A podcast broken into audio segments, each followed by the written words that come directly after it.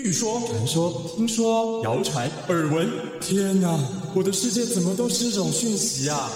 您收到过假讯息吗？资讯爆炸的年代，各种真真假假的讯息，我们怎么样才能够聪明不受骗？欢迎收听《新闻真假掰》，假讯息拜拜。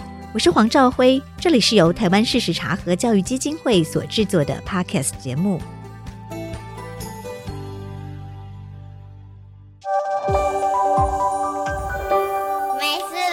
地球跑，大家好，我是主持人赵辉。台湾二零二四总统大选在一月落幕，每到选举，总是有不少假讯息流传。台湾事实查核中心是如何一一破解？本周的没事绕着地球跑，邀请台湾事实查核中心的执行长邱佳怡，还有资深查核记者马立新来跟大家分享。佳怡好。Hello，赵薇好，各位听众朋友，大家好，立新好，大家好，我是立新。嘉怡跟立新好像都是第一次来上新闻真假白，对不对？没错，没错，没错，哦、排队排不到，是我们都排队邀请不到两位哈。佳怡加入台湾事实查核中心多久？几个月了？哎，其实也快半年嘞，时间过得好快。哦、我八月一号对来的，然后现在已经对五个多月，快六个月。嗯，是台湾事实查核中心哦，因为我们的组织。其实也不断的在调整哈、嗯，然后更能够永续发展。对，所以我们也特别增设了执行长这样的职务。那嘉怡是非常非常资深的新闻人，很老的意思了哈。因为我们我们二十多年前就是同事了，真的是，是，是非常的有缘哦。那第一次台湾事实查核中心在总统大选期间做了总统候选人辩论会的。即时查核，对不对？嗯、对、哦。为什么我们这次敢做即时查核了？我记得四年前，其实当时有模拟过即时的事实查核，但是它的难度其实当然是蛮高的，尤其是事实查核中心要求准确哦。那如果又要跟速度赛跑，哦，它的挑战很大。那这一次为什么我们决定做及时的事实查核？然后它的挑战在哪里？哈，困难在哪里？最后我们又是如何完成了这个任务，以及做出来的成果如何？我们这一集来跟大家聊聊候选人及时查核。哈，的确是像呃赵伟讲的，这挑战是非常大的。其实我们一般在做查核报告的时候，我们视察中心，我们不希望与人为敌，我们是希望与人为善。哈，所以我们一般来讲，我们都是查谣言本体。我们并不去指证制造谣言或者是传播谣言的人啊，因为我想，首先谣言的源头有时候我们也不知道在哪里，然后这个网络世界大家有时候只是有趣好玩哈，那当然也有一些人可能是有动机有恶意，但是。我们并不是很确定，但是我们的工作主要是针对在谣言的本体。那我们去告诉大家说，嗯、哦，这个说法是不对的哈，就请大家不要再相信了，请大家不要再散播了。但是除了这个之外呢，我们觉得作为这个新闻记者，我们其实有一个公共的责任呐、啊，就是尤其是选举的时候，那候选人他们有非常多的言论，然后似是而非，真真假假。当然有关于意见的部分，那当然是个人的见解跟诠释。可是有关于事实的部分，我们觉得台湾的政治文化里面，除了口水的部分、批评言论的部分、意见的部分，当然就是大家各自表述了啊。可是有时候讲到对，有时候讲到事实的部分呢，哎，那我们觉得说，政治人物他在陈述事实的时候，应该是要以一个负责任的态度。这个基础事实必须要是经得起查证的，对不对？那也是跟我们的政治文化的进步有关啦。就是如果政治人物他对他在陈述事实的时候，可能没有根据比较。真实的一些事实的根据的话，那然后可能也会误导民众。好，那当然每个政治人物都希望让呃他的选民觉得他很好，然后也许能够看高他，然后低估他的对手等等的，言语上会有这样子的。企图，那在这个企图之下，有时候他们就会把自己的政绩做吹嘘哈，然后会对别人的攻击啊、有时候就是超过或过分。那这些都是我们去查核的点。我们认为在政治的言论上也应该更负责任，所以我们觉得一方面选民会关心他所支持的政治人物的啊、诚信，那二方面我们也觉得就事实的陈述部分是否有具体的根据来做一个进一步的厘清。跟查核的话，对我们的政治文化是一个好的啊，就是说，我们真的感觉到，因为我们有在查，所以大家会比较大家会比较注意，没错，是是有发挥功能的。是，而且像今年这个总统候选人的辩论，总共也就只有一场，对不对？所以那一场很有可能就会影响到中间选民，我决定要投谁。对，哦，那如果有人是根据不正确的事实来做他的政见论述或者是辩论，那其实就影响还蛮大的。没错。但我们最后的结果上有发现很多错误吗？哎，其实大家可能会想说，哎，某些候选人好像可能会错比较多，他比较会讲错话。那有些候选人可能他会讲的比较严谨，讲的比较对。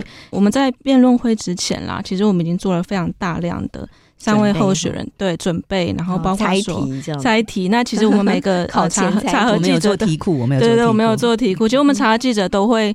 一直去听每一个候选人，他们平常在讲什么。嗯，那其实你听了大概三四场的他们的证见会啊，或者是一些政策发表会，你大概可以掌握出他会想要讲什么。论述，对，他的论述是什么？所以其实基本上我们已经做了一个前置的作业，熟悉度了。对，我们大概知道他讲错什么。那辩论会上我们就可以很及时的去做反应。呃，刚刚立新的意思说，你从他的证件发表会跟他平常言论就已经发现他有一些错误了，是不是？其实我们在证件辩论会之前我们就查了。对，就是他其实重复的讲一些似是而非，但其实是非。对 对，就是就事实面来讲，就是错的啦。好，想象中哦，一般国民可能觉得这个是总统的辩论会或政见会，他后面有大批的幕僚在帮他搜集资料。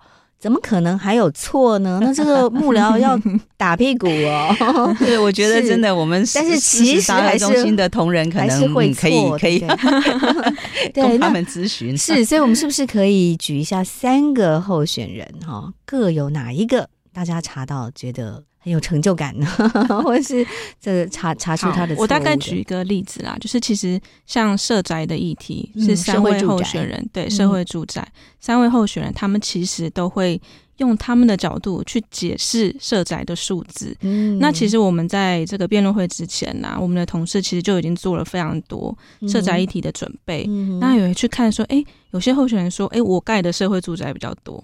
那比如说柯文哲，他会说他台北市。他社会住宅盖了多少？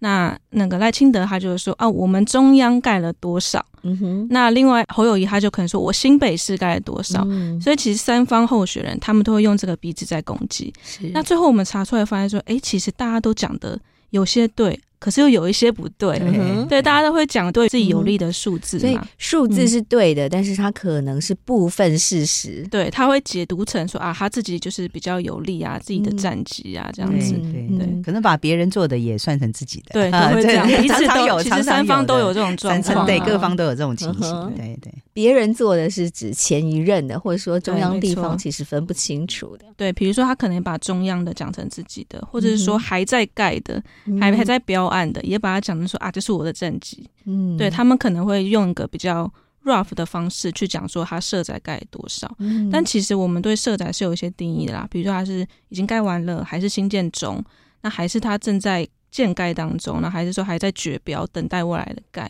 所以其实每个数字有不一样，他们就会解读成自己喜欢的数字。嗯哼，是，我觉得在做这样的事实查核哦，最困难的就是你三个人是很公平的去查哦，可是三个人说错的比例可能会不一样，然后呃，可疑的讯息就不一样了，然后你查到他讲错了，可能又会不一样，对不对？怎么样让大众觉得你是公平的？这应该是一个比较困难的点，蛮蛮难的。其实刚开始我们还有点担心，说会不会某个候选人他很严谨，他都讲对，然后其他的都讲错，那我们怎么办？嗯、其实不用担心，因为他们都会讲错。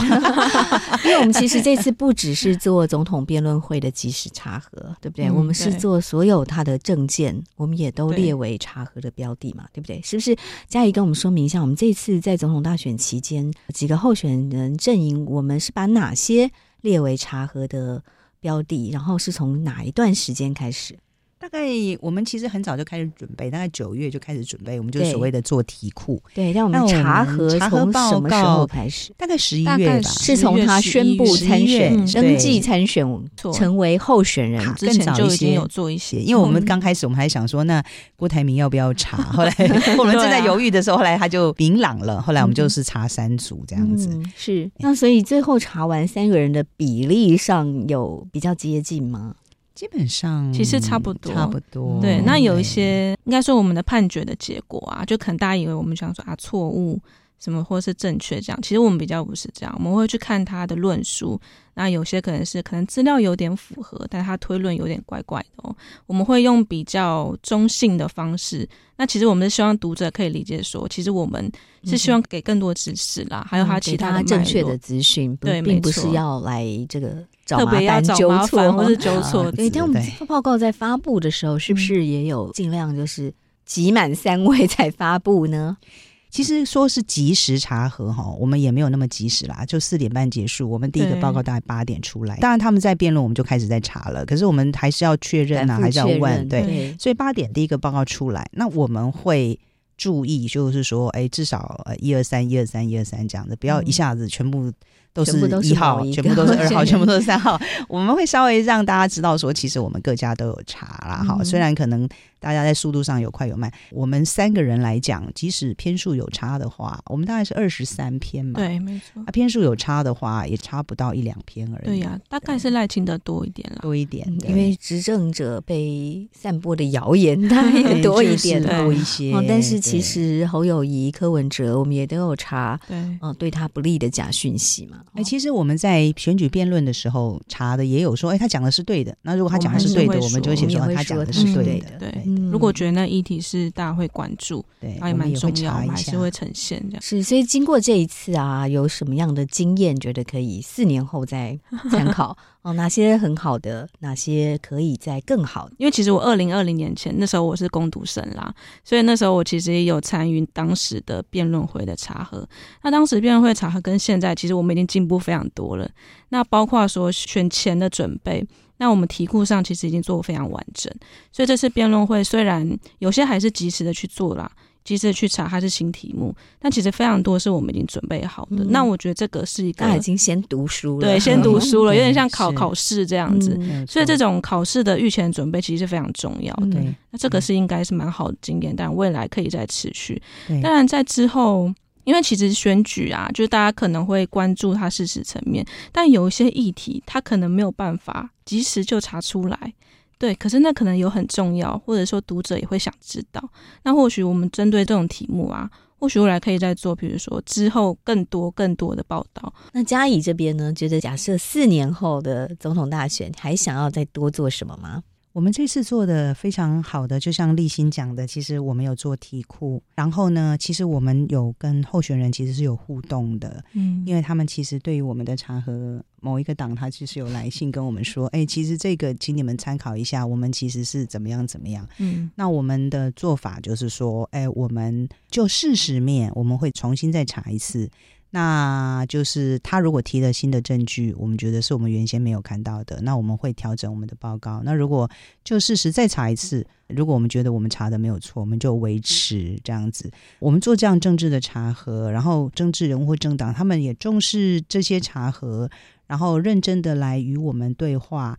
那我觉得这个都蛮好的，也符合我们的初衷，就是我们希望我们的查核是让台湾的政治文化品质能够提升。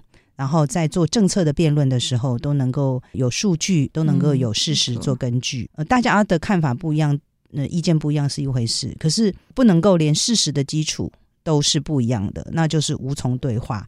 我们这次选举做查核，我们未来也会在我们的这个基础上，我们未来对于政策的辩论，也许对立法院的那些政策的辩论或什么，我们也会在我们这一次的能量跟基础上，我们会继续往前走。